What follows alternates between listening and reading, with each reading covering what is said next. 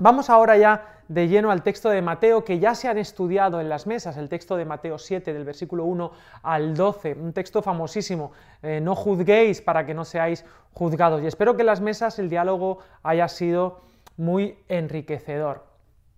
Vamos entonces de lleno al texto del juzgar a los demás. Dice, vamos a ver simplemente los cinco primeros versículos, aunque como sabéis yo soy fan de, ver el texto de manera fluida, no, no ver simplemente un versículo fuera de contexto. Y creo que el Sermón del Monte tiene un sentido fluido y que si simplemente nos fijamos en un aspecto, pues perdemos detalles muy importantes de la enseñanza de, de Jesús. Dice versículos del 1 al 5 del capítulo 7 de Mateo, el último del Sermón del Monte. No juzguéis para que no seáis juzgados, porque con el juicio con que juzgáis seréis juzgados, y con la medida con que medís os será medido. ¿Y por qué miras la paja que está en el ojo de tu hermano y no echas de ver la viga que está en tu propio ojo? ¿O cómo dirás a tu hermano, déjame sacar la paja de tu ojo y he aquí la viga en el ojo tuyo? Hipócrita, saca primero la viga de tu propio ojo y entonces verás bien para sacar la paja del ojo de tu hermano. Bueno, lo primero es que venimos de hablar de la confianza en Dios la semana pasada, hablamos del amor a los enemigos, de la lámpara del cuerpo, de tesoros en el cielo, todos los textos de Dios y las riquezas, sobre la oración, sobre la limosna. Ah, digamos que después de tratar esta ética de amor incondicional ah, frente a Dios, de la confianza en Él, ahora va a centrarse en las relaciones del reino. Debemos recordar que eh, en esta contracultura cristiana, en esta cultura de contraste que somos llamados a tener, en esta mm, constitución mm, que es el sermón del monte, nuestra espiritualidad no es una cuestión privada, individualista, sino que es un asunto comunitario. Vivimos en comunidad. La comunidad cristiana Valentia es el contexto, el ecosistema para desarrollarte como hijo de Dios, como ciudadano de ese reino que Jesús vino a proclamar y que aparece tan evidenciado en el Evangelio de Mateo. Vamos a intentar responder entonces a la pregunta ¿cómo deben ser las relaciones entre los hermanos? Y comienza diciendo no juzguéis para que no seáis juzgados. Esto tiene una, digamos, una, una, priori, es decir, una, un sine qua non, y es que efectivamente la comunidad cristiana está hecha por gente imperfecta, gente que tenemos astillas, vigas, que estamos en proceso de crecimiento donde el carpintero Dios todavía está haciendo, digamos, su pinocho, está queriendo construir seres humanos. Estamos en proceso de, crecimiento, así que debemos contar con nuestras imperfecciones, estamos en construcción. Comunidad Cristiana Valentia, la iglesia local, sea cual sea tu iglesia, si vas a ver esto eh, después, eh, está hecha de gente imperfecta y por eso empezábamos con esta máxima de que Dios nos ama tal y como somos. Somos pedazos rotos, somos gente con briznas en los ojos, algunos con grandes con grandes vigas, pero a pesar de nuestras imperfecciones, nos invita a no juzguéis para que no seáis juzgados, porque con el juicio con que juzgáis seréis juzgados y con la medida con que medís os será medido. Vamos a, profundizar en esto de no juzgar, porque a veces se utiliza en las redes, no, no juzgues hermano, a veces en las redes se juzga mucho. ¿Qué significa y qué no significa juzgar? En primer lugar, no es suspender nuestras facultades críticas o volvernos ciegos a las faltas de los hermanos, a rehuir de toda, de toda crítica o a no discernir entre la verdad y el error. De hecho, debemos emitir juicios de valor. Un poquito más adelante nos va a decir, por sus frutos los conoceréis. ¿A quiénes? A los falsos profetas. Por lo tanto, debo tener criterio. O en un texto donde nos dice que no debemos juzgar, hay un capítulo entero en el Evangelio de Mateo, Mateo capítulo 23, que vamos a hablar de él, mm, habla sobre los fariseos y es un capítulo eh, donde vemos eh, un juicio muy duro de parte de Jesús a los fariseos. Por lo tanto, debemos eh, emitir juicios de valor, es un a priori necesario, es, una, es, es algo que debemos contar con ello, no solamente hacia los demás, sino hacia a, nosotros, ¿no? Por ejemplo, cuando nos invitaba a que eh, eh, nuestra justicia sea más, ¿qué hacéis de más? Bueno, para yo saber qué hago de más, debo saber qué es lo que está haciendo el prójimo. ¿Cómo podemos hacer esto sin evaluar? Es decir, juzgar no significa no evaluar, sería imposible. De hecho, aquí mismo, dentro de nada, vamos a hablar de cerdos y perros. Entonces, mm, bueno, aquí vamos a vivir en esta tensión de no juzgar, pero también de no echarle perlas a los, a los cerdos, ni lo santo a los perros. Vamos a ver cómo resolvemos esto. Ahora bien, sin duda, no juzgar, de lo que está hablándonos es de esa inclinación que tenemos a censurar. Juzgar es de juez, es lo que hace un juez, emitir un juicio para castigar y que se cree con la autoridad de emitir ese juicio por encima. Un juez se pone en el está encima, tiene la autoridad, ostenta la autoridad para decir yo te condeno a esto. Y eso es lo que nos eh, está prohibido como cristianos en nuestras relaciones personales. No debemos censurar, como ahora las redes sociales se censura absolutamente todo, o la cultura de cancelación, que es algo que está muy, muy de moda. Sí somos críticos, sí discernimos, pero no para censurar. El que juzga es aquel o aquella que es un descubridor experto de faltas, que es negativo, que es destructivo con las demás personas, que hace la peor interpretación posible de los hechos. No, seguro que hace esto eh, por esto, ¿no? El típico refrán de piensa mal y acertarás, que no es tolerante con los errores ajenos, que se sube al pedestal censor, es un censurador de los demás. Estas personas que constantemente están o estamos eh, eh, mirando al otro y diciendo, esta persona merece este castigo, esta persona poco le pasa, poco le pasa, porque claro, haciendo lo que hace, pues es, es normal que le pase que le pase esto. Y fíjate lo que nos dice la Biblia en Romanos 14, 4. Pablo les dice, ¿tú quién eres que juzgas al criado ajeno? En este mundo polarizado, que es una palabra muy bonita y que debemos profundizar en ella, en este mundo eh, dividido, como en Romanos capítulo 14, que había, unos se juzgaban a, otro sector de la iglesia, y este sector de la iglesia juzgaba al uno. Tratar de tomar el rol de Dios. Esto es el problema al juzgar, que tomamos el rol de Dios. Creemos que sabemos todos los datos del juez, tenemos todos los datos del juez para emitir un juicio justo. Y fijaros, quiero daros una noticia. Dios mismo, pudiendo hacerlo, no juzga, sino que actúa con gracia. Además es muy peligroso tomar la postura del que juzga, porque si tomamos la postura de jueces, no podemos ignorar eh, o no podemos alegar ignorancia de la ley, no podemos decir, no, yo no conocía la ley, porque el juez se supone que conoce las leyes para emitir juicio, pero con el mismo juicio con que juzgas serás, serás juzgado. Dice Romanos 2, versículo 1, por tanto, tú que juzgas no tienes excusa, tú que juzgas haces lo mismo, al juzgar a otro te condenas a ti mismo. Por eso terminaba esta parte donde decía, porque con el juicio con que juzgáis seréis juzgados y con la medida con que medís os será medido, ¿por qué miras la paja? Hipócrita, versículo 5. Este es el punto, todo juicio es hipócrita. De alguna manera, cuando uno se, se sube al pedestal para juzgar, se sube al trono del juicio en lugar de al trono de la gracia.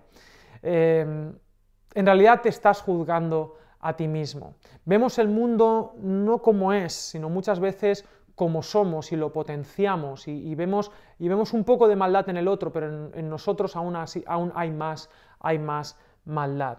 Todo juicio, en este sentido que hablo, censurador, es hipócrita. En los versículos del 3 al 5, donde nos habla de la paja en el ojo ajeno, de la brizna, de la viga, o cómo dirás a tu hermano, déjame sacar la paja de tu ojo, hipócrita, saca primero la viga, aprendemos esto, el cristiano no debe ser hipócrita.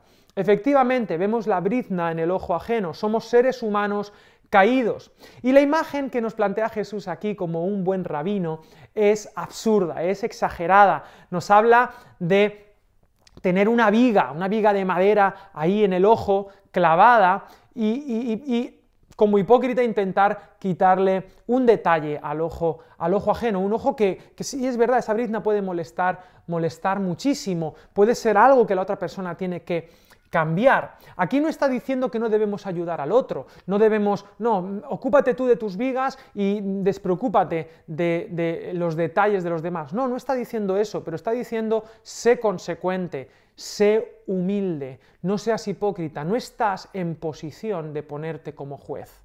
Eso no significa que no estás en posición de ponerte como ayudador. Vamos a verlo. Tenemos la tendencia, todos, a exagerar las faltas de los demás y a reducir la gravedad de las nuestras. Somos los reyes de las excusas. Vemos la falta en el otro y, como digo, eh, el peor de los escenarios. Te pasa esto por algo, eh, tienes la peor de las intenciones. Nosotros siempre tenemos la mejor de las intenciones y si nos equivocamos es sin querer queriendo. Porque tenemos eh, la tendencia a exagerar las faltas de los demás y a reducir la gravedad de las nuestras.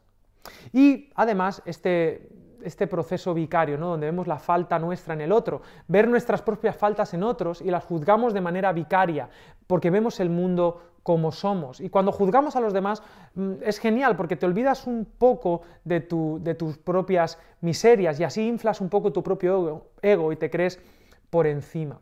Y esta censura es un vicio farisaico. Los, fariseos eran expertos en, esta, en, esta, en este deporte. Ahora bien, ¿a qué nos invita el Señor? A ver nuestra propia falta para poder tratar bien al otro. Tratar nuestra falta para ayudar al otro. Dice 1 Corintios 11:31, si nos examinásemos a nosotros mismos, no seríamos juzgados. El texto no dice que no hablemos con el otro. Además, normalmente cuando juzgamos hacemos una triangulación. No, se lo decimos directamente a la persona, sino que le juzgamos hablándole a un tercero. ¿no? Esto también es muy, divertido. No dice que no hablemos con el otro, sino que las condiciones para hacerlo debe ser desde el servicio, no desde el juicio, como Jesús hizo con nosotros. Pudiendo juzgarnos por nuestra suciedad, lo que hizo fue lavarse las manos para lavarnos los pies. Y esta es la imagen que quiero que, se impregne en nuestras mentes. No era por propia pureza, sino para ponerse por debajo de otros. Para lavar los pies de alguien que tiene los pies sucios, yo no puedo ir con las manos sucias. Debo lavarme las manos en el lebrillo y con mis manos limpias poder ensuciarme las manos para lavar a otro. Si yo tengo una gran viga en mí y no reconozco mi suciedad, ¿cómo voy a tener la actitud de servicio para ayudar al otro? Lo voy a hacer desde la superioridad moral. Y además, va a ser totalmente hipócrita y además no va a funcionar. Nadie eh, se deja eh, tratar, a no ser que sea un masoca, por alguien que se quiere poner por encima de ti y que te desprecia. Somos hermanos. Y esto es muy importante, comprometidos con el crecimiento del hermano, del prójimo, desde abajo.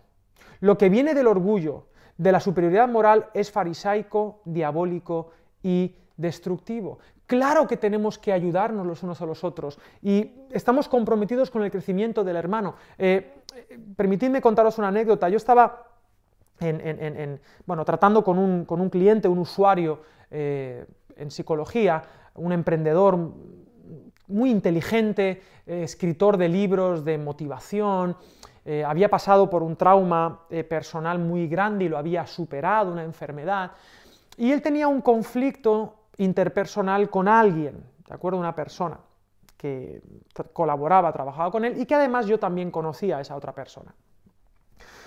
Y me contó una situación que la otra persona no estaba viendo bien el problema y yo estaba de acuerdo con él. Yo, veía que en verdad esta otra persona no estaba viendo bien el problema.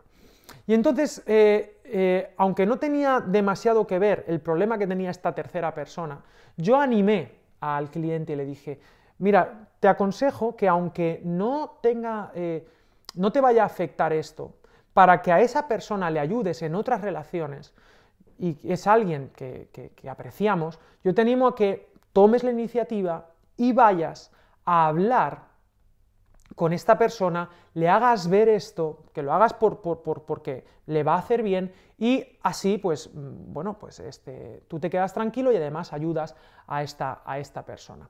Este, este joven, este, este emprendedor, era alguien súper sano emocionalmente, era alguien, ya te digo, motivador de, de otros, escritor, pero me dejó con algo que me, hizo, en mi cosmovisión cristiana, me hizo clic, ¿no? porque todo lo bueno que era este chico, él me dijo, no lo voy a hacer, porque no estoy comprometido con el crecimiento de esta persona. Y yo dije, por favor, desarrollame esta idea. Y él me dijo, ¿por qué lo voy a hacer? No, no voy a sacar nada bueno, nada más que el hecho de hacer algo bueno por alguien. No estoy comprometido con el crecimiento de esta persona. Y, a mí eso me llamó la atención, cómo podemos ser moralistas, buenos, ayudadores de otros, pero decidir, no, yo no estoy comprometido con esta persona, así que no voy a dar el paso. ¿no? Eh, eh, eh, y hablaremos, del el final del texto nos dice, haz con los demás lo que quieras que hagan contigo, la regla de oro. Pero este chico se quedó con la regla de plata, no hagas a los demás lo que no quieras que te hagan a ti. Como contracultura cristiana somos llamados a estar comprometidos con el crecimiento del hermano, del prójimo, y hacerlo desde el servicio. En Mateo 18 nos va a hablar de que debemos ir y reprender, estando tú y él solos, debemos aprender a corregirnos los unos a los otros. Si existe un cuerpo extraño, debemos ayudar a quitárselo, a ayudar al prójimo. Ahora bien, el versículo 6 que habla de, de, tener este de sacar primero la viga de nuestro propio ojo, el versículo 5, y entonces verás bien para sacar la paja del ojo de tu hermano. Nos habla de tener esta humildad. Yo no soy mejor que tú, probablemente mi problema es mayor. Ahora bien, no es que unos tengan una brizna y otros tengan una viga, en mi opinión, detrás del telón, detrás del personaje perfecto, todos tenemos una viga. Solo que a veces como mucho dejamos ver las briznas, pero lo que hay detrás es toda una, una viga. Vemos la punta del iceberg de cada uno de nosotros. Cada uno sabemos que nuestra brizna solo es la punta del iceberg. Todos tenemos vigas debajo de nuestra brizna. La contracultura sana y que sana y que sirve desde la humildad y que no es hipócrita sino vulnerable, reconoce que todos tenemos vigas.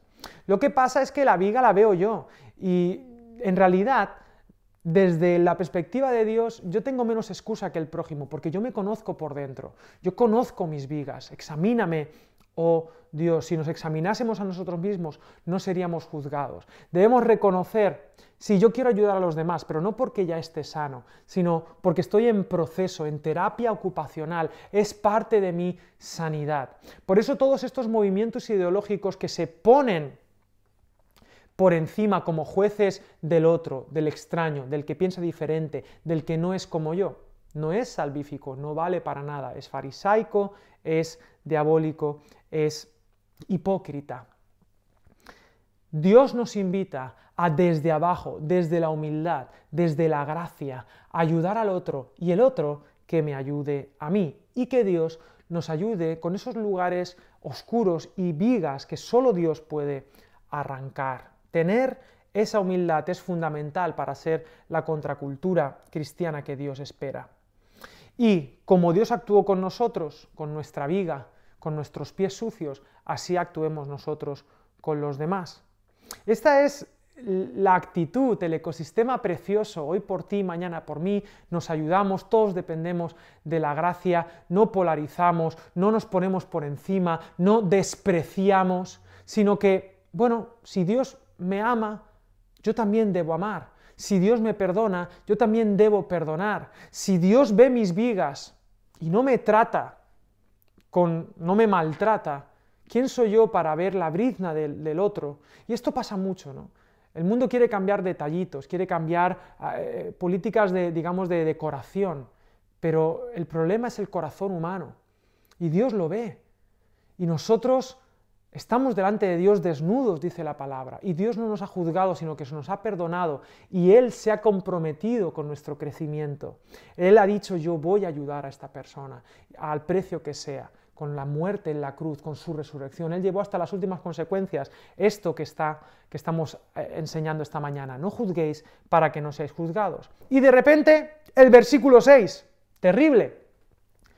Parece que ha llegado otro predicador, todo el buen rollo que aparece en estos eh, eh, cinco primeros versículos cambia, dice, no deis lo santo a los perros, ni echéis vuestras perlas delante de los cerdos, no sea que las pisoteen y se vuelvan y os despedacen. ¿Pero qué ha pasado aquí?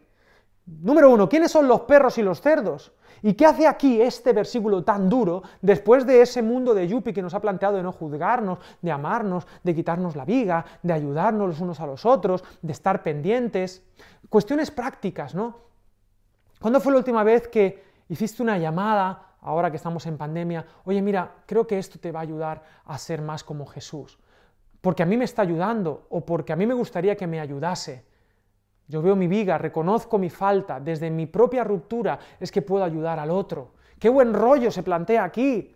Y de repente, perros y cerdos, perlas y cosas santas. ¿Han cambiado de predicador? ¿O este predicador ha cambiado? ¿Ha desayunado mal? Eh, y esto pasa. Hay mucha gente que a mí a veces me lo dicen, perdonadme eh, eh, eh, la personalización, pero me dicen, oye, es que a veces predicas como con mucha gracia de Dios, es decir, como misericordia, y de repente te pones así como, como duro, que parece que, eres de un lado, después pareces del otro. No deis lo santo a los perros, ni echéis vuestras perlas delante de los cerdos, no sea que las pisoteen y se vuelvan y os despedacen. Somos llamados a no juzgarnos, somos llamados a hablar al otro con amor. Pero dice Proverbios 9, versículo 8, no reprendas al escarnecedor para que no te aborrezca, corrige al sabio y te amará. ¿Quiénes son estos perros a los que no hay que darle lo santo? ¿Quiénes son estos cerdos a, las que no hay que echarle, a los que no hay que echarles perlas? Bueno, en 2 de Pedro, capítulo 2, 22, termina. El capítulo 2 de 2 de Pedro es un capítulo contra los falsos maestros, contra gente supuestamente creyente pero que vuelve atrás. Hablaré un poquito de esto. Dice el versículo muy duro, el perro vuelve a su vómito y la puerca lavada a revolcarse en el cieno, describiendo a estos falsos a estos falsos maestros. La perla, ¿qué puede ser? Bueno, nos habla la parábola de la perla de gran precio. ¿Quiénes son estos cerdos y estos perros?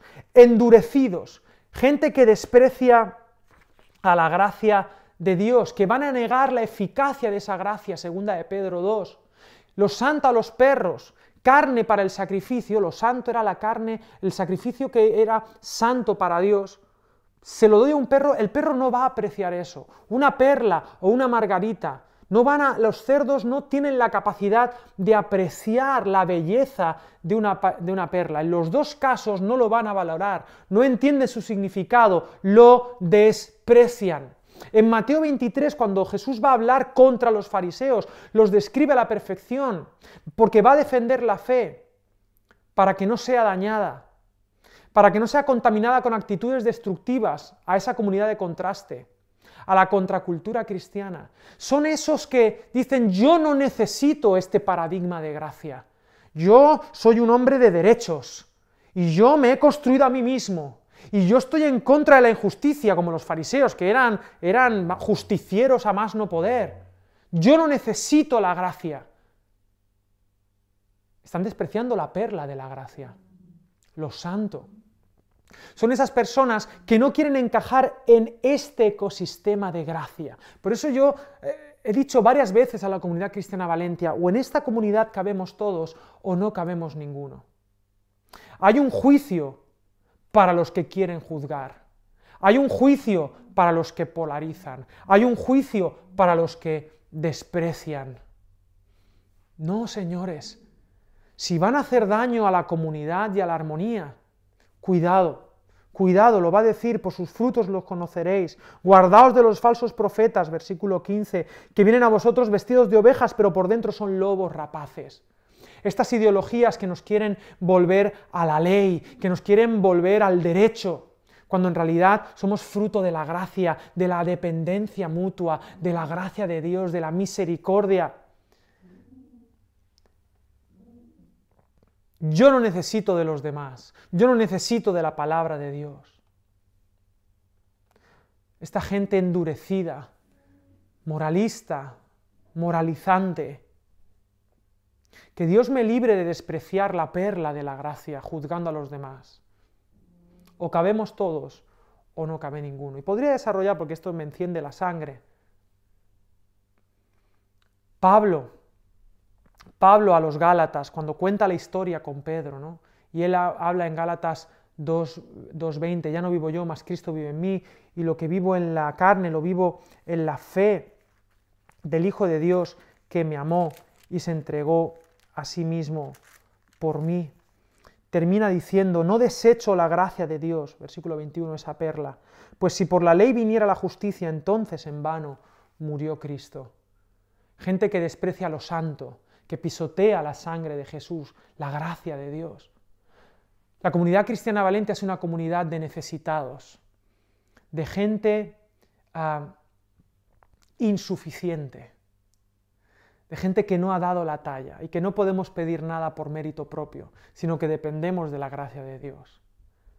Y en ese contexto no nos juzgamos para no ser juzgados y nos ayudamos en nuestras vigas, en nuestras briznas y, nos dejamos en las manos del carpintero para que trabaje con nosotros. Pero no vamos a permitir que venga nadie a juzgar nuestra libertad. Para construir una comunidad donde no hay juicio, donde solo hay gracia, sí que debemos ponernos límites. Y el límite es aquel que venga a juzgar, aquel que venga a condenarnos. No puede caber en una comunidad donde el juicio está prohibido. Y entonces miramos hacia arriba. Pedid y se os dará, buscad y hallaréis, llamad y se os abrirá. Porque todo aquel que pide, recibe, y el que busca halla, y al que llama se le abrirá. ¿Qué hombre hay de vosotros que si su hijo le pide pan le dará una piedra, o si le pide un pescado le dará una serpiente? Pues si vosotros siendo malos sabéis dar buenas dádivas a vuestros hijos, ¿cuánto más vuestro Padre que está en los cielos dará buenas cosas a los que le pidan? Dios es el primero que nos quiere dar, que quiere ser hallado, que quiere abrirse a nosotros. Pedid, buscad, llamad. Y de nuevo, ¿qué cambio tan radical? Primero no juzguéis, luego el predicador se enfada y habla de los perros y de los cerdos, de gente que no entiende, que no quiere entender, que juzga a los demás, que está animalizado, dicen algunos comentaristas, que se ha deshumanizado en su juicio. Y de repente nos habla de la oración, cuando hablaba de la oración antes, en el Padre Nuestro. Pedid, buscad, llamad. Pone nuestra mirada hacia el cielo. ¿Qué es la oración sino la declaración de nuestra dependencia? ¿Qué es la oración sino la, declaración de nuestra insuficiencia? De que el individualismo colapsa, de que no damos la talla. Y efectivamente Dios es el primero que nos quiere dar, que quiere ser hallado, que quiere abrirse a nosotros. Pide, pide, busca, llama. De nuevo una actitud proactiva, comprometidos con nuestro propio crecimiento. Debemos conectar esto con lo anterior de no juzgar, de nuestras vigas. ¿Cómo me quito la viga? ¿Te lo has preguntado? Vale, yo quiero ayudar a otro, quiero, entiendo que, que debo mejorar, que debo, que debo examinarme para ayudar al otro, pero ¿cómo me quito esta viga? Esta viga que, esta tristeza que llevo arrastrando por años, esta maldad que, sí, los otros ven briznas, pero yo me río de las briznas que ven los otros. Si supieran mis vigas, ¿cómo me quito la viga para ayudar a otros? Bueno, pedid y se os dará, buscad y hallaréis, se abrirá. Esto no es el truco de magia, esto no es la clase de Harry Potter en Hogwarts para cumplir todos tus deseos. Está hablando del contexto de la transformación, del crecimiento, del reino de Dios, de una comunidad de contraste. ¿Cómo puedo ser librado de mi viga? Tú no puedes, Él puede. Pide, llama, busca. Sé consciente de tu insuficiencia, busca en humildad, en oración, pero no la oración de ese fariseo frente al publicano, ¿te acuerdas? Gracias Señor porque no soy como ese. ¿Te acuerdas de, ese, de esa que ora? Sí, esos fariseos que hacen largas oraciones. Y acuérdate del publicano, sé propicio a mi pecador. Así es como uno eh, se quita las vigas, así es como uno permite que el carpintero haga bien su trabajo, su obra de arte. ¿Qué hombre hay de vosotros que si su hijo le pide pan le dará una piedra o si le pide un pescado le dará una serpiente? Pues si vosotros siendo malos sabéis dar buenas dádivas a vuestros hijos, ¿cuánto más vuestro Padre que está en los cielos dará buenas cosas a los que le pidan? Dios está dispuesto a ayudarte, Él es el que va a quitarte la viga, no tu hermano, lo va a hacer Él. Nosotros podemos ayudarnos a nivel superficial, pero sin el Espíritu Santo, sin la dependencia de la gracia de Dios, cuidado con la comunidad, cuidado, cuidado. No convirtamos al hermano en un ídolo, no convirtamos las relaciones personales como si fueran la solución. Yo esto lo he visto en algunos cristianos que han venido a la congregación pensando que es la comunidad el secreto. No, la comunidad no es el secreto. La gracia de Dios es el secreto. Lo que pasa es que nosotros como comunidad permitimos o no permitimos que la gracia de Dios fluya. Pero si convertimos la comunidad en un ídolo, la comunidad te va a fallar porque todos fallamos, todos tenemos briznas, todos tenemos astillas y vamos a herir a otros y no hay nada peor que una astilla que se te mete en el dedo. Y si tú has puesto tu confianza en la comunidad y la comunidad te defrauda, te irás. Miremos hacia arriba. Él es el que está comprometido con nuestro crecimiento en primer lugar. Pide, busca, llama. Abba Padre, vuestro Padre, dice, Vuestro Padre que está en los cielos dará buenas cosas, buenas cosas, no lo que pido, no todos mis deseos, sino buenas cosas. Me dará pan y no piedras, me dará pescado y no una serpiente, pan y pescado. Una dieta preciosa que se tomaba alrededor de Galilea, de ese mar. Dios está comprometido con nuestro crecimiento y eso es lo que nos hace hermanos. Abba, Abba Padre. El que pide en este contexto de crecimiento recibirá sin duda, sin duda. Y no nos darán, como digo, piedras y serpientes, nos dará lo que necesitamos. No es una oración mágica. Dios es soberano, rey, buen padre, Él es libre. Y así es como sacaremos la viga de nuestro ojo. Tú crees que necesitas más dinero, tú crees que necesitas más salud, tú crees, y está todo bien eso, podemos pedir, pero lo que necesitamos es que Dios siga construyendo su reino en nosotros. Pide, busca, llama. Si nosotros siendo malos como padres sabemos dar buenas cosas a los que nos piden, ¿cuánto más nuestro Dios? Nosotros que somos egoístas, crecer como Él. Y obviamente con mi hijo mayor, Martín, ya, ya pasa esto. Mi hijo Martín empieza a pedirme muchas cosas y muchas de ellas no son buenas para Él. Él no distingue la diferencia de lo que necesita y lo que le perjudica. Y él cree que todo lo que le satisface es bueno para él, pero no es verdad. Por eso el primer valor que hay que enseñarle a los hijos no es algunas cosas que dicen ahora bridnas. ¿no?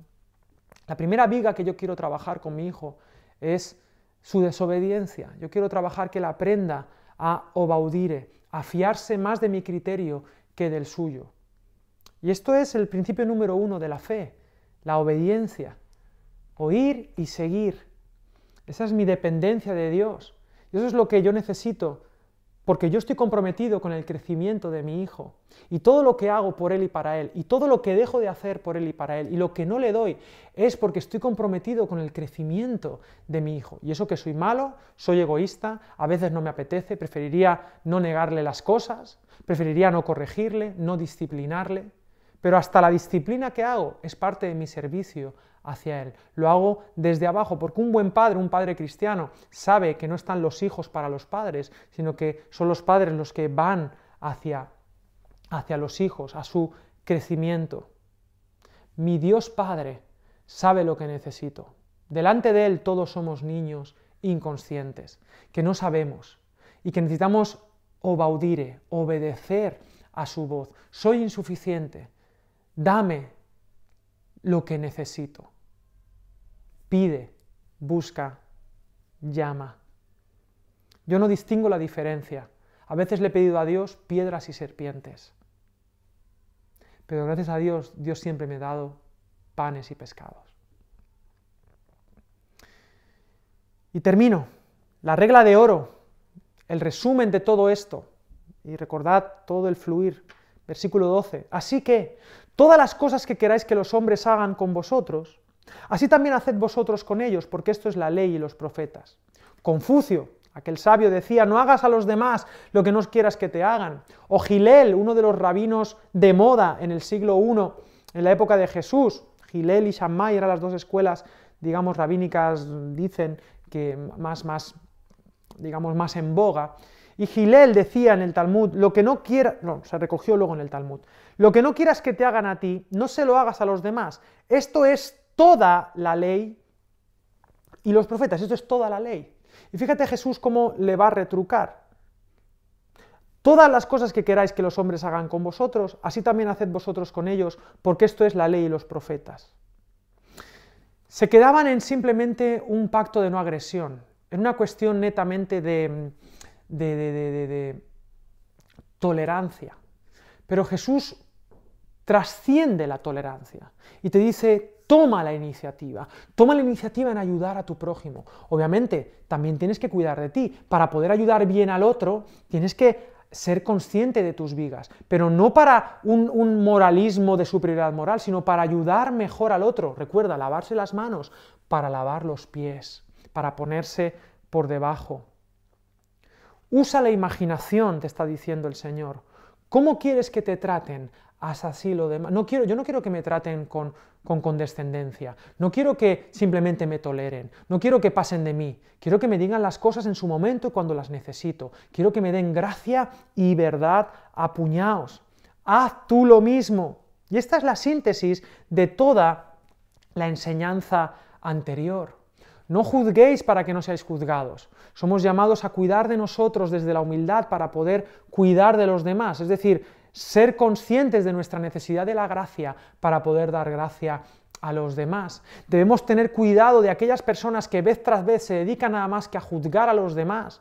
Y hay veces que uno eh, con todo el cariño y con todo el amor ha, ha intentado corregir a alguien y te ha mordido. Bueno, ya sabes lo que son. Hemos visto de repente que en realidad al final debemos poner nuestra mirada en los cielos, declarar nuestra insuficiencia, nuestra declaración de dependencia y que todos dependemos de Dios y todos estamos en ese proceso.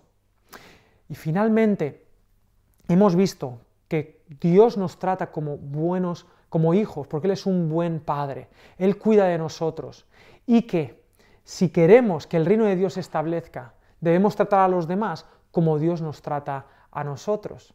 Y debemos tratar a los demás como queremos que nos traten a nosotros. No desde la tolerancia pasiva, sino desde el amor que trasciende la tolerancia, que se incomoda, que va a buscar al otro. No porque seamos mejores, sino porque es parte de nuestra terapia. Y te reto algunas cosas para cerrar. Número uno, comprométete con el crecimiento de tu hermano. Nos comprometemos desde la actitud de servicio, no de juicio. Aquí nadie es mejor que nadie. Pedimos, buscamos y llamamos a Dios para que siga transformándonos y sacando nuestras vigas, pero no por orgullo moral, sino para ayudar mejor a otros. Vivimos por gracia, no por juicio. Vivimos desde la gratuidad, no desde los méritos. Y enfocamos nuestra vida desde la regla de oro, amando de manera incondicional. En esta pandemia te invito a que sigas tomando la iniciativa. No te quedes encerrado en ti mismo. Puede ser que estemos ahora mucho más tiempo en casa, pero no te quedes encerrado en ti mismo. Sigue preocupado por el otro, unos por otros, amándonos y aceptándonos. Recuerda, tú eres factor de crecimiento para las personas con las que te ha tocado vivir. Tu familia, tu cónyuge, tus hijos, tus padres, tus hermanos, tus amigos, tus compañeros de trabajo. Porque somos seres insuficientes, nos necesitamos unos a otros para crecer y sobre todo necesitamos a Dios. Dios, pudiendo juzgarnos, Él vino y nos lavó. Y Él, Él cargó con la viga más grande que teníamos, con la cruz.